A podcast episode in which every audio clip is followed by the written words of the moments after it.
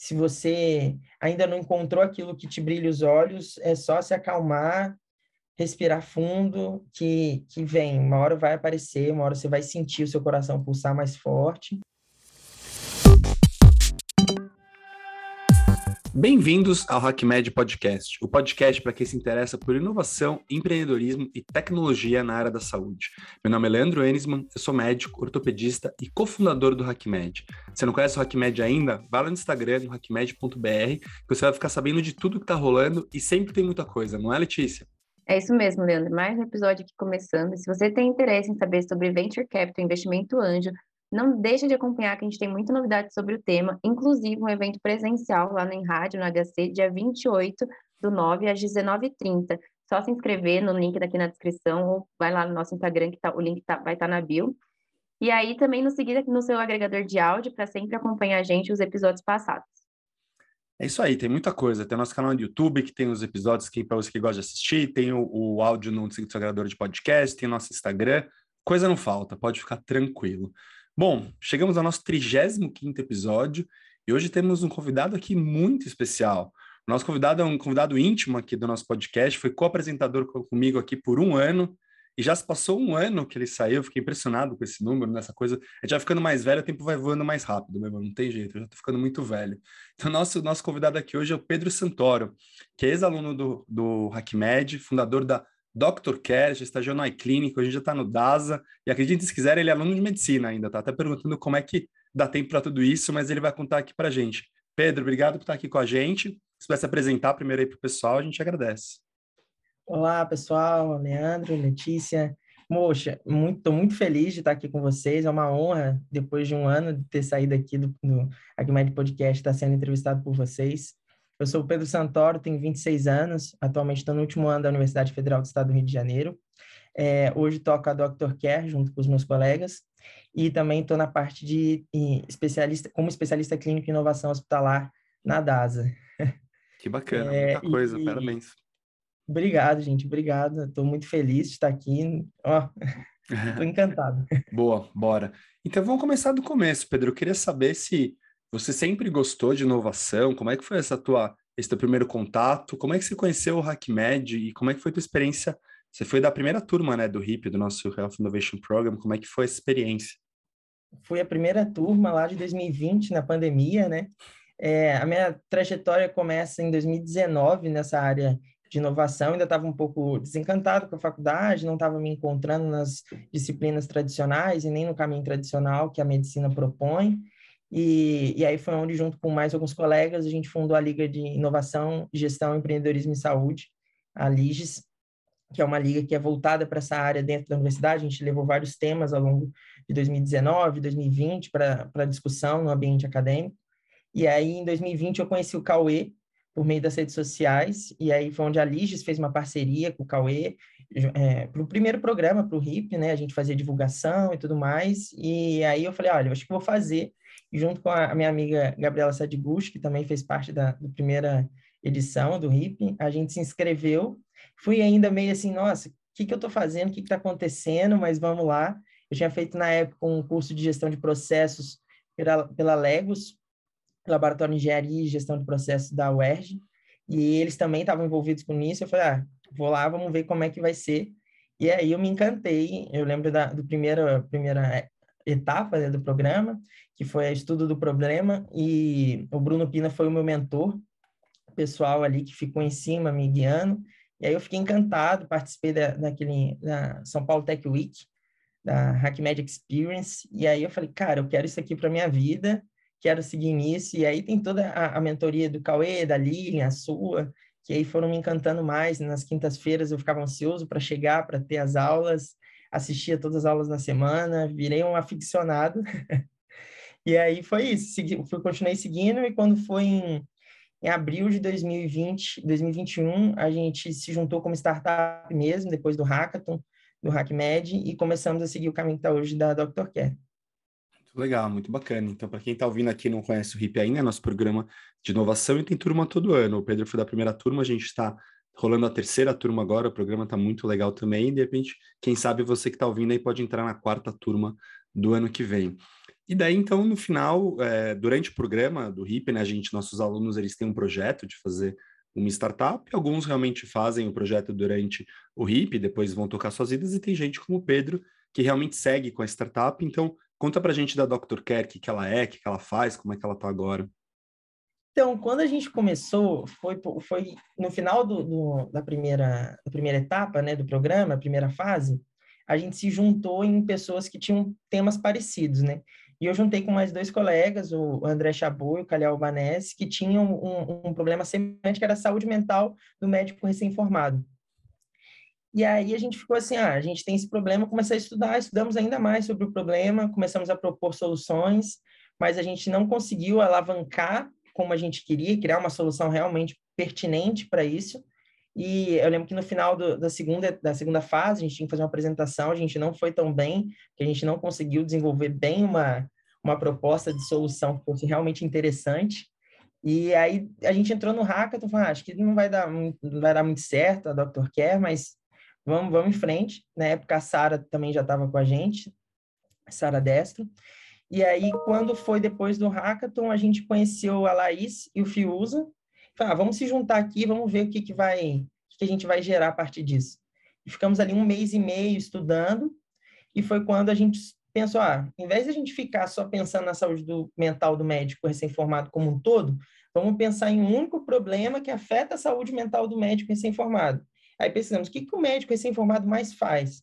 E a gente viu que o médico recém-formado mais faz plantão. Dentro do plantão, né, os plantões de UTI e plantão de emergência, qual que é o maior estresse do médico? E aí a gente viu que era a passagem de plantão. Então, passar, assumir o plantão e passar o plantão era o maior estresse dele naquele momento dentro da, da do, do, trabalho dele. Então, ah, vamos ver o que, que a gente consegue fazer a partir disso.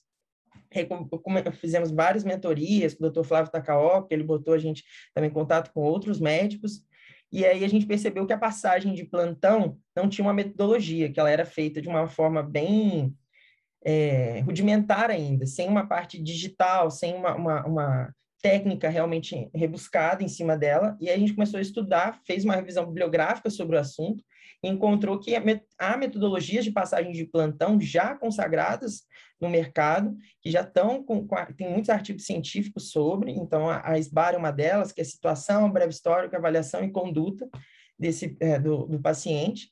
E aí falou, por que, que a, a, os hospitais não aplicam, né? E além, além disso, um outro problema que tinha ali era a questão da LGPD, porque como os dados eram imputados dentro do Word, Excel, algumas vezes em, em WordPad ou até em ferramentas online, o dado ficava desprotegido e a LGPD já tem cláusulas dentro da área hospitalar. Então, o hospital tem que seguir essas regras de proteção dos seus dados. Então, o médico ali, além de não estar tá fazendo um, um, serviço padronizado que gere uma, um melhor resultado para o paciente, ele também estava expondo esse dado a um ambiente sensível, que é um ambiente aberto.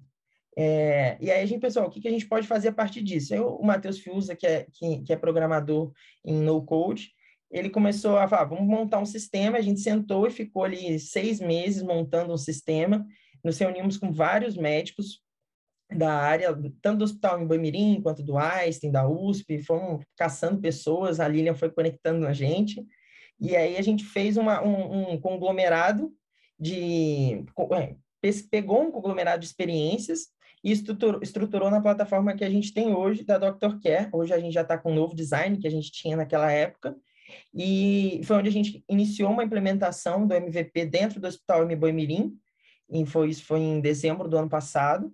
A gente está lá ainda, é, a gente está recomeçando agora com a, a, as correções que a gente fez ao longo desse tempo, então é aquilo né, que o Cauê também sempre bate, vocês sempre falam, de é, testar e errar, testar e errar, a gente errou várias vezes e erra até hoje, milhares de vezes, e se frustra também, porque às vezes a gente fala, não, agora vai dar certo, agora vai, e não dá, a gente refaz.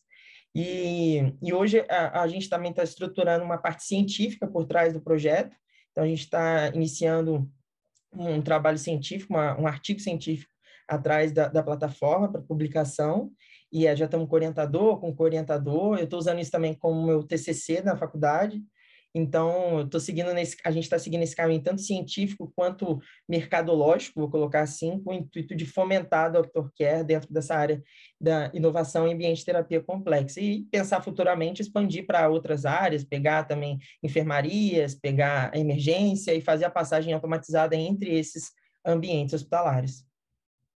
Incrível, muito legal. O que eu acho mais bacana da, da tua história é o que a gente sempre fala no HackMed, que é muito da metodologia de inovação, que é de começar com um problema, né? Então, a gente sempre ouve aquela história da pessoa assim, chegar para alguém fazendo pitch, ah, eu tenho uma ideia de um aplicativo. Você não começa pela ideia do aplicativo, né? Você começa vindo o problema. Então, é muito interessante ver esse fio, né? Você pensar saúde mental, qual é o maior estresse, é o plantão, qual é a dor do plantão, é a passagem. Então, é, é muito bacana ver esse estudo do problema a fundo, porque daí surgem, surgem é, soluções relevantes, né? Você vê que é uma coisa que está que tá indo bem, achei muito legal, parabéns pela questão da, da validação científica, eu vejo muitas startups que falham nisso, é verdade que é um contrassenso, né? A gente, como médico, supervaloriza os trabalhos científicos, e daí quando vai para o lado da inovação, parece que as pessoas esquecem disso, né? Então, muito interessante, é. parabéns. Exatamente. Então, a, a gente está seguindo nesse caminho de validação científica com o intuito de fomentar cientificamente dentro do mercado, né? Porque não adianta também a gente colocar uma passagem de plantão que não esteja cientificamente comprovada a sua eficiência né, e eficácia dentro desse processo, né? Nossa, é muito legal tudo isso que você falou, sério, porque é, você falou vários pontos, assim, do Dr. Flávio, da Lilian, de pontos de contatos que abriram muitas portas, assim, que eu acho que a gente nunca imagina, né? É, quando a gente entra na faculdade de medicina, a gente fica restrito assim, ah, não, vou ficar aqui, vou fazer meu curso, e aí começa a ter contato com esse sistema de inovação e empreendedorismo, e as portas vão abrindo, assim, de um jeito que eu não, pelo menos eu nunca antes tinha imaginado. Aí queria que você contasse um pouquinho, como foi essa importância da networking, como que você fez isso, e onde que esse networking te levou até hoje? Eu acho que networking é tudo, né? É... Eu lembro de uma vez que, eu conheci, quando eu conheci o Cauê pessoalmente, é, uma das primeiras coisas que ele falou foi se você tem a opção de não ser e ser cara de pau, seja cara de pau e, e, e corra atrás da, daquilo que você sonha. Né? E aí, desde então, eu sou cara de pau, vou mandando mensagem, vou pedindo ajuda. E eu lembro até hoje do dia que o Dr. Flávio me ligou para falar que ele tinha assistido o meu pitch na apresentação do HackMed. Acho que o HackMed abre muitas portas, porque tem muita gente assistindo o que está acontecendo ali dentro. E ele falou: Nossa, fiquei encantado com o seu pitch, mas nem pelo problema, não é mais pela pessoa, gostei de você, quero acompanhar a sua, sua trajetória. E aí, desde então, ele está com a gente, ele é nosso sócio aqui dentro da Dr. Care. Então, é, eu sinto que isso do network é uma construção que a gente tem que se preocupar, na minha percepção, desde o início da faculdade, daquilo que a gente, tanto dos nossos colegas dentro de classe quanto fora da, da, da turma, para a gente se conectar, entender, conhecer outros mundos, conhecer outras visões de mundo ali que estão sendo apresentadas para a gente, porque sem isso, com certeza, não estaria aqui conversando com vocês. Muito bacana. Essa questão do network é uma coisa que a gente não entende tanto na faculdade, né? Tem uma coisa que eu falo até pensando mais na carreira, vamos dizer assim, mais clínica tradicional, até do que na carreira de inovação, eu vejo assim, as pessoas que são os colegas que vão te encaminhar paciente, que você vai encaminhar, é o pessoal do teu convívio de faculdade. Então, aquela coisa meio de. Eu falo aqueles, do, aqueles 12 anos ali de quando você entra, quem era seu, até quem era seu sexto ano, e quando você é sexto ano, as pessoas que eram até o calor, né? Essa faixa aí da, da sua geração, vamos chamar assim, são as pessoas que você encaminha. Então, sei lá, eu sou ortopedista, que eu mando para os colegas clínicos, cardiologistas, plásticos, urologistas, está todo mundo meio dentro dessa, dessa faixa. É uma coisa que eu acho que a gente não, não tem muito essa ideia na faculdade, né? Muito bacana, que legal. E, obviamente, nos outros meios que você vai circular, né? No, no HackMed, na, na Atlética, que você conhece outras pessoas da faculdade, no centro acadêmico, onde, no meio que você tiver, vai ser onde você vai conhecer gente. Muito legal. E, Pedro, daí, bom, vamos andando um pouquinho agora na sua carreira, e daí depois você, você, você foi parar no, no iClinic, né, como estagiário. Conta pra gente como foi esse estágio, como é que é a vida de estagiário, assim, eu sigo aquele aquele Instagram do Farelim Elevator, que é do mundo financeiro, mas eles vão, que estagiário faz tudo, vai comprar pizza, faz café para a galera. Como foi tua experiência aí de estagiário nesse esquema mesmo? Assim, foi uma das melhores experiências que eu já tive profissionalmente, sem dúvida alguma. É, só para vocês terem uma noção, nessa época aí de março, abril de 2021, estava abrindo a Dr. Care, não sabia se ia dar certo a Dr. Care, mas falei, olha, uma coisa que eu fiz dentro do HackMed foi networking. Vou, vou fazer um currículo. Aí, na época, eu falei com o Leandro, falei com o Bruno, pedi carta de recomendação. Você lembra disso, Leandro? pedi carta de recomendação, anexei no meu currículo, fiz um currículo e fui disparando em vagas. Peraí, só, só uma pausa. Eu quero saber se apresentador do HackMed Podcast está no seu currículo, é importante. Tá, tá. tá bom. Vou pôr no meu, então. botar também, né? Com é. certeza. É. Tá lá no meu currículo, sem dúvida. É até para mostrar que, tipo, estou me conectando, estou no mundo, tô no mundo da inovação, estou nas redes sociais, estava lá assim no meu, no meu currículo, e eu fui disparando o meu currículo para vários lugares, aí eu fui assim, ah, tá, que empresas que eu gostaria de trabalhar que eu admiro? Aí eu entrei no LinkedIn e comecei a pesquisar. Pesquis... Achei BIP Saúde, achei a iClinic, achei a AFIA, de maneira geral, Whitebook. Falei, ah, vou, vou mandar meu currículo para onde abrir ali. Onde tiver um espacinho para colocar o currículo, eu vou colocar. E eu fui colocando isso ali em março de 2021. Fui colocando em vários lugares. E aí, quando foi em junho, uma, o pessoal da iClinic entrou em contato comigo, falou que eles estavam é, olhando o banco de dados deles lá, de, de, de para vagas de estágio, e apareceu um currículo de estranho, que era um de estudante de medicina. Eles falaram que acharam assim: opa, como assim estudante de medicina? Vamos conhecer essa pessoa. E aí a, a, equipe de RH falou, não, vamos lá entrevistar ele. E aí me entrevistaram, minha, deu um fit cultural e me botaram com uma squad, que era squad de prontuário da iClinic, que estava cuidando da reestruturação do prontuário, que era um prontuário ainda antigo, lá do início da, da iClinic, quando era startup. Hoje ela já foi adquirida pela AFIA, já é uma grande empresa. E aí eles estavam reestruturando isso e me botaram em contato com eles para conversar sobre. E aí foi aquilo de, de, que eu lembro que vocês também dão, sempre vem dicas de vocês na minha cabeça. Que vocês me falam, não lembro se foi você, se foi o Bruno, foi o Cauê, a Lilian, vocês falaram que sempre numa, numa entrevista, numa conversa, para buscar ser você mesmo. Para não querer, tipo, ah, porque eu fiz isso, porque eu fiz aquilo, isso aí está no seu currículo. Aí eu fui fazer entrevista com ele, falei, ah, você eu, eu sou cômico, eu gosto de brincar. Fui brincar, aí descobri depois que era a minha chefe, que estava lá, a Red, que a gente entrevistou, a Ana Carolina. Ah, falei, ah, eu gosto disso, gosto daquilo, porque eu, eu, pensei, se eles querem trabalhar comigo, antes de qualquer coisa, eles têm que gostar de estar comigo, da minha presença, né? Então, fiz a entrevista ali com eles e recebi, ah, você foi aprovado, você vai ser estagiário aqui, e eu falei assim, como assim eu fui aprovado para o estágio? Depois eu fui descobrir que a vaga não existia, que eles tipo, olharam ali e falaram assim, ah, seria legal ter uma pessoa multidisciplinar, olharam no banco, viram lá, era o meu único currículo que tinha no banco deles, era o meu, e aí me chamaram para conversar e gostaram. E aí foi onde eu comecei lá, estagiando como o estágio em Product Manager, eu estagiei com o Pedro Henrique também, o mesmo nome que eu, o Pedro foi assim um, um grande mentor para mim todo o tempo que eu estava ali, me ajudando, me instruindo, me orientando, é, principalmente nas questões de gerenciamento de tarefas.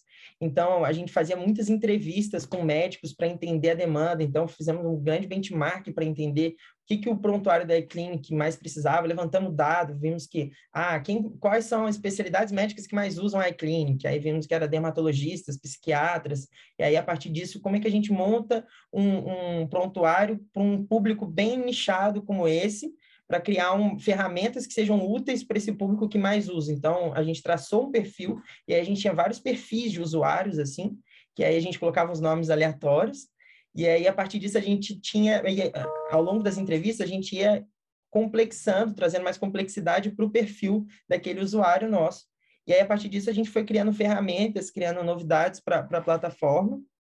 Eu fiquei na iClinic, infelizmente, até janeiro de 2022, né, até o começo desse ano. Queria ter ficado mais, mas infelizmente a faculdade, é, comecei o internato, não conseguia estar tá me dedicando 100%. Eu penso que se eu não consigo entregar tudo que eu tenho para alguma coisa que eu acredito, não vale a pena eu estar tá ali entregando uma parte só de mim.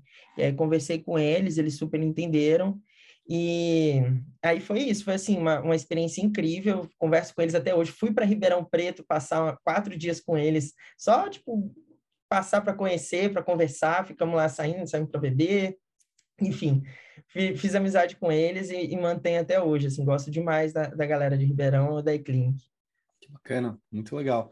E é, é muito interessante, quando você falou de ser cara de pau, né? Você vê como uma coisa de mandar o currículo, de conectar, e de repente você vê, pô, nem existia a vaga, e o pessoal gostou. Eu achei muito interessante a história que você contou da, da entrevista, né? Porque realmente, eu acho que até a gente, como médico, não tem esse treinamento, né? Porque você pegar, A gente passa uma entrevista da residência, mas é uma entrevista muito diferente de entrevista de emprego, né? Eu acho. Então, as poucas vezes que eu já precisei até passar por umas entrevistas dessa foi muito tenso, porque eu vejo meus amigos que eram administração, direito, essas carreiras, as pessoas têm treinamento na faculdade, tem curso, né? Porque eles passam por dinâmica de grupo, entrevista com muito mais frequência. Então, parabéns aí pela, pela coragem, fico muito feliz que, que deu certo. Mas eu tô curioso, porque ele falou que saiu porque estava sem tempo tal, mas depois achou tempo, né? Daí você foi parar lá no DASA. E como é que foi essa também mandou o currículo do nada? Como foi que você também foi, foi autêntico na entrevista? Como é que foi a história? é que é um pouco diferente no programa da DASA, né? É, na DASA eu entrei inicialmente pelo programa Jovens Médicos Inovadores, que é um programa voltado para estudante de medicina, então toda a nossa carga horária é fora do horário comercial, hum, justamente entendi. porque eu não conseguia estar no horário comercial, e da iClinic, na época do meu estágio, era no horário comercial, né? Todo mundo trabalha de 8 às 5, dentro da clínica. Então, eu não conseguia fazer esse horário porque eu estou no hospital, né? E hoje com a DAS eu consigo ter essa flexibilidade por conta disso. Mas vamos lá, é, nessa mesma época que eu estava mandando os currículos que eu mandei para a Eclinic, eu mandei uma mensagem para uma pessoa que eu admirava muito à distância, não conhecia pessoalmente, mas admirava, que eu conheci pelo mundo do, do HackMed, foi o Dr. Tiago Júlio, radiologista e hoje é diretor médico da MEMED, e falei para ele que eu queria estagiar, que eu queria ser estagiário dele. Mandei isso para ele, porque eu sabia que ele trabalhava com inovação. E ele falou: pô, cara, não tem vaga de estágio aqui. Isso em março de 2021. Não tem vaga de estágio aqui. Aí eu falei: olha, eu posso deixar com você o meu e-mail? O dia que tiver, se puder me encaminhar. Ele falou: claro, pode mandar. E mandei meu e-mail para ele. Foi isso. É, a nossa conversa acabou ali. Nunca mais conversei com ele. Quando foi em setembro do ano passado, outubro do ano passado, ele me manda uma mensagem por e-mail, falando: Pedro, aquela vaga de estágio que você queria abriu. Aí eu falei assim: você lembrou de mim? Caraca! Aí peguei mandei mensagem: poxa, muito obrigado, Thiago. Aí ele me mandou o link, falou, abriu a vaga lá. Boa sorte. Aí peguei e me inscrevi no programa dos Jovens Médicos, e foi onde eu fiz a entrevista com o Dr. Vitor Gadelha, depois fiz com a equipe também, e aí foi aprovado, fui eu, o João Ineco, lá de, das Ciências Médicas, e a Reni Lira, aqui do FRJ, nós três que entramos nessa primeira edição do programa, que a ideia do programa é acompanhar, dentro da estrutura da DASA, dentro do, corpo, do meio corporativo, executivo, como que um médico trabalha ali dentro, o que, que ele pode fazer ali dentro de gestão, de inovação. E aí, inicialmente, a minha trajetória ali foi com o Tiago Júlio, porque eu pedi para ser com o Tiago Júlio, falei com o Vitor, o Vitor falou, então vai, você vai lá estagiar com, com, o Thiago, ele também quer você. E aí fui estagiar com ele na parte de inovação aberta. Quando foi um mês que eu estava ali com ele, né? E aí a inovação aberta da DAS é dentro do Cubo. Aí eu entrei no universo do Cubo, comecei a trabalhar ali com ele. O Thiago me passou uma missão, que foi fazer a avaliação médica, com a visão médica das startups que estavam concorrendo para o Cubo. Então, ali no Cubo, todo semanalmente, tem entrevistas com diversas startups de diversas áreas. A DASA é responsável, é mantenedora da parte de health. Então, ela entrevista as startups médicas. E como a equipe ali não, não era médica, só o Thiago era, ele queria que eu fizesse uma, uma um formulário em que a equipe pudesse utilizar para conseguir avaliar as startups. Então, a gente estruturou critérios que aquelas startups tinham que ter dentro, do, do dentro da visão médica, 100%, 100 da visão médica aquelas startups tinham que ter para pontuar, para conseguir, é, depois junto com os outros aspectos financeiros, organizacionais, entrar dentro do cubo. E aí foi o projeto que eu tive ali com ele. Na sequência, ele recebeu a proposta para ir para a MEMED. Eu fiquei trabalhando lá, continuei trabalhando lá com a equipe. Em janeiro, eu finalizei meu trabalho, janeiro, fevereiro, por aí, eu finalizei o trabalho com eles. E na sequência, eu voltei para trabalhar com o Vitor na parte de inovação hospitalar. E aí o Vitor me deu uma missão que ele tinha feito uma POC de um sistema já consagrado no mercado, que é o sistema de telestroke, que é a conexão do médico emergencista na ponta junto a um médico neurologista à distância em outro hospital. Então, uma equipe de neurologistas fica numa sala e ela se conecta com médicos emergencistas de diversos lugares do país. Tem nos Estados Unidos, Europa, e já é consagrado. Tem muitos artigos científicos que mostram a eficiência do telestroke, em muitos casos até mais eficiente do que ter um neurologista só 24 horas no hospital. E porque ali no, no, no telestroke você consegue ter opinião de vários neurologistas que estão no mesmo ambiente. E, enfim, e aí ele tinha feito essa POC, tinha dado muito certo. POC é Proof of Concept. Proof of Concept. Então, é a prova de conceito da, da desse, desse tema, né, dessa, dessa ferramenta, tinha dado muito certo, ele queria expandir isso para a rede DASA, né? A rede DASA vem crescendo bastante, comprando muitos hospitais, e na época estava só no Complexo Hospitalar de Niterói, e aí ele pediu para estruturar um, seria um framework de expansão, para gestão da expansão da, da, da ferramenta. E aí eu estruturei essa, essa apresentação, e aí em março eu fui e foi aprovada, a, a gente passou pelo processo, e aí foi então que eu entrei definitivamente para fazer essa, essa expansão da, do, da ferramenta, e agora oficialmente estou contratado da DASA como especialista clínico em inovação e responsável pela coordenação e expansão do Telestroke. Hoje a gente já está em seis hospitais e até o final do ano a gente pretende estar em oito hospitais. E aí eu venho coordenando, fazendo gestão de dados, gestão de, de pessoas e parte técnica também. Daqui a pouco metaverso, né? Logo menos vocês vão estar inseridos aí. Muito legal, Pedro, sério, essa trajetória sua é incrível. Você acha que todo esse conceito que você aprendeu no HIP, assim, a parte de conceitos mesmo de, inovação, empreendedorismo, você acha que te ajudou, assim, a criar uma base ou você já carregou essa base diante disso? Não, eu criei tudo ali. Tudo meu nasceu no HIP. eu tinha visto algumas coisas de gestão de processo, mas o core que eu carrego até hoje vem todo da, do, do programa do HackMed. Não só pelo que estava ali no programa, mas pelos contatos que me foram gerados pelo programa. Então, é, vem tudo dali, daquele cerne, né? É, fora as aulas que eu assistia tudo várias vezes, eu tive contato com outras pessoas que o programa foi me alocando e me colocando. A, a Lilian vai sempre organizando é, reuniões, não só da Dr. Care, né, mas de todas as startups, no, no Founders to Founders também a gente teve muitas mentorias, e eu sempre mandava mensagem, perguntava mais coisas, enfim. E aí foi todo o meu core nasceu dali, né? E aí depois as experiências de estágio foram acrescentando, né? Bacana. Nossa, muito legal a carreira que você está construindo. E, Pedro, me conta mais teu dia tem 24 horas mesmo, você consegue ter mais horário, ter mais horas no seu dia, e como tem sido essa questão de, de manutenção de tempo, fazer todas as atividades e tocar a faculdade ao mesmo tempo? Você tem alguma dica aí para quem está ouvindo? Como tem sido para você essa vida multitask aí? Eu tento sempre colocar tudo em agenda, eu deixo todos meus horários reservados na agenda, e dentro daquele espaço eu tento fazer o meu melhor ali. Não significa que eu vou conseguir fazer, não, gente. Nem sempre eu consigo, mas das vezes eu consigo, não. Aí eu boto ali naquele espaço para o meu, meu cérebro ter a mentalidade, ó, tem que fazer isso, esse horário, isso, esse horário. Então, eu deixo tudo já separadinho, até a, a, agenda minha da, da DASA já é compartilhada, então eu consigo, tipo, separar os horários que eu vou estar disponível para estar trabalhando online, né? Então, eu vou, vou fazendo isso, vou fazendo essa gestão de tempo. Mas é um desafio gigantesco, né, Leandro? Nossa Senhora, é super difícil conseguir conciliar tudo. E eu ainda por cima sou aficionado por esporte, então eu, eu jogo handball pela faculdade, fora da faculdade também, em um, um, clube carioca aqui também. Então, assim, eu tenho que conciliar isso, porque sem o esporte também eu não consigo tocar as coisas, né? Legal, não sabia jogar handball, bacana. E, Pedro, me fala uma coisa, daí, poxa, você tá no sexto ano aí, internato, então se forma aí ano que vem. E aí, penso que o pessoal aqui, é uma dúvida que a gente sempre pergunta, né, para os entrevistados que são médicos, que vão para a carreira de inovação, empreendedorismo. O que, que você vai fazer ano que vem? Você vai prestar uma residência? Você vai entrar de cabeça no DASA? Não faz pergunta difícil? O que, que, você, o que, que você imagina aí no ano que vem? A última opção é uma excelente escolha. porque, até porque essa resposta é, é, O Pedro de hoje não sabe o que o Pedro amanhã vai estar vai tá pensando, né? Mas hoje eu comecei a fazer, a buscar, eh, trocar com várias pessoas que estão lá dentro da DASA, dos meus chefes mesmo. Até quando a gente teve agora a, a abertura do programa, na, que a gente foi um evento do DASA Inova, que a gente abriu o programa da segunda edição dos Jovens Médicos Inovadores eu busquei todos os meus chefes para conversar sobre, porque é uma dúvida gigante que eu tenho na cabeça, o que, que eu vou fazer. Eu hoje estudo é, é, para prova de residência.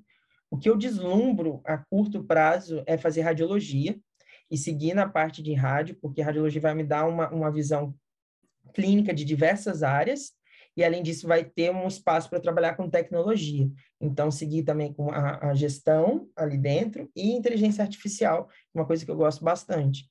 Então, assim, é o que eu estou deslumbrando a curto prazo, mas aí, de resto, não tem nada certo. As pessoas perguntam para mim, ah, o que, que você quer fazer? Eu falo, meus professores sempre perguntam, eu falo, ah, radiologia. Aí eles já olham assim, radiologia? Eu falei, radiologia.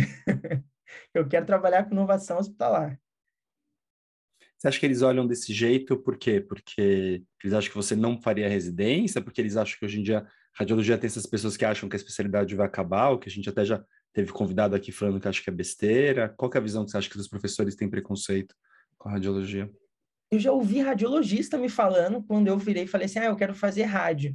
Ele me falou: ah, vai acabar. O radiologista me falou: vai acabar. Eu falei assim: depende para quem. que eu sou abusado. Eu falei, depende para quem. Se você continuar laudando como antigamente, realmente é, é, vai se modificar o trabalho, né? Mas eu acho que a visão está muito atrelada a isso, porque acho que as pessoas veem a radiologia muito com esse ar de, ah, tá acabando, a, tecnologia está chegando, vai tomar o trabalho. E não, o trabalho vai se modificando. O trabalho do médico se modificou muito ao longo dos anos e se modifica muito rápido também, conforme o avançar da saúde. Então, eu acho que essa visão de. Não são todos, são alguns professores que têm essa visão. É, eu percebo outros professores que já têm uma visão assim, nossa, é o caminho, né? Já ouvi isso de, algum, de alguns professores. Enfim, é, sempre tem aqueles que acham que vai acabar, mas na minha percepção, é, concordo com outros convidados que a gente entrevistou também, que é besteira. Legal. E hoje você é sextonista, que vê um calouro que entra na faculdade, que vem conversar com você. O que, que o Pedro do sexto ano daria de conselho para o Pedro do primeiro ano, quando chegasse na faculdade perdido, olhando esse mundo? Que, que, que você acha que você teria feito diferente? O que, que você fala para os calouros que vêm conversar com você hoje em dia? Ah, o que, que eu faria diferente? Ah, eu acho que, que no início eu tentaria não fechar tanto o meu olhar como eu fechei, como se só existisse um caminho, assim. Eu sei que é muito difícil, a gente entra também muito novo na faculdade e a visão, quando a, a gente é muito novo, eu entrei com... Eu, tava, eu fiz 19 anos no meu primeiro período. Então, fui aprovado com 18 anos. Então, assim, entrei muito novo. Então, eu olhava, eu olhava assim, ah, eu só tenho um caminho para seguir, porque é isso, porque é aquele pensamento imediatista, né? Eu diria para ter calma, para ter tranquilidade, que o caminho é muito longo, muita coisa acontece nesse caminho que a gente não espera, que a vida reserva para gente. É, ter calma e tranquilidade que, que se você ainda não encontrou aquilo que te brilha os olhos, é só se acalmar respirar fundo, que, que vem, uma hora vai aparecer, uma hora você vai sentir o seu coração pulsar mais forte. É isso que eu falo para eles, assim, que eu acho que eu faria diferente seria ter esse olhar, mas eu sei que também esse olhar vem com o tempo. Então, não sei se eu acabaria fazendo diferente, né? Mas na época que eu entrei, eu entrei assim, louco, igual o Cauê falou, né? Ele entrou, queria entrar para Atlética, eu também entrei para Atlética, fui vice-presidente da Atlética, nossa, organizava os eventos, adorava fazer as viagens com a, com a faculdade. Enfim, acho que é aproveitar também esse momento da juventude, que a juventude traz para gente, né? Também se deixar viver esses momentos ali. Elas conselhos, com certeza. Acho que eu achei muito bom os dois. Acho que calma é um negócio que, gente, que, é fácil de falar e difícil de fazer, né? e acho que melhora com o tempo, mas não muito. Eu já sou um pouco mais velho que os dois aqui e tento que me lembrar que precisa ter calma muitos momentos, porque não é fácil. E com certeza essa parte é aproveitar. Eu também acho que Hoje em dia, aqui no HackMed, a gente tem contato com muitos acadêmicos, muitos acadêmicos de alto rendimento, que estão a fim de fazer e acontecer e causar, e eu acho muito legal toda esse, essa sede, mas ao mesmo tempo, acho que o tempo da faculdade é um tempo gostoso, que tem que aproveitar, que não volta, então com certeza são, são bons conselhos, eu assino embaixo.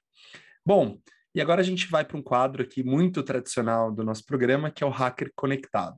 Hacker Conectado. No Hacker Conectado, a gente pede para o nosso convidado para compartilhar com a gente uma sugestão de livro, de filme, de podcast, e a gente também é, compartilha aqui nossas dicas. Pedro, vou começar com você hoje. Que dica que você traz para nossos ouvintes hoje? Então, eu vou, eu vou trazer um livro que quem me recomendou foi o Leandro. E aí eu peguei esse livro comprei para o meu melhor amigo e dei para ele de presente de aniversário. E ele se aficionou pelo livro também. Hoje ele é uma, um, um, fã do livro, que é Hábitos Atômicos, do hum. James Clear. Muito bom. Que é um livro fantástico sobre como que os hábitos podem transformar o seu dia a dia. É, super recomendo a leitura. É, eu falo isso porque eu já dei, dei para ele e ele, ele ficou assim, brigou com a esposa dele porque a esposa pegou o livro dele. Ele chegou, mandou mensagem para mim, eu tô bolado com a, minha, com a minha esposa, porque ela pegou o livro e não quer deixar eu terminar de ler, porque ela também está lendo. Então, é um livro que eu acho que, que vale super a pena. é, de, você, de você ler, de você ter contato com ele. Eu acho que é isso. Boa. E escutar o HackMed Podcast.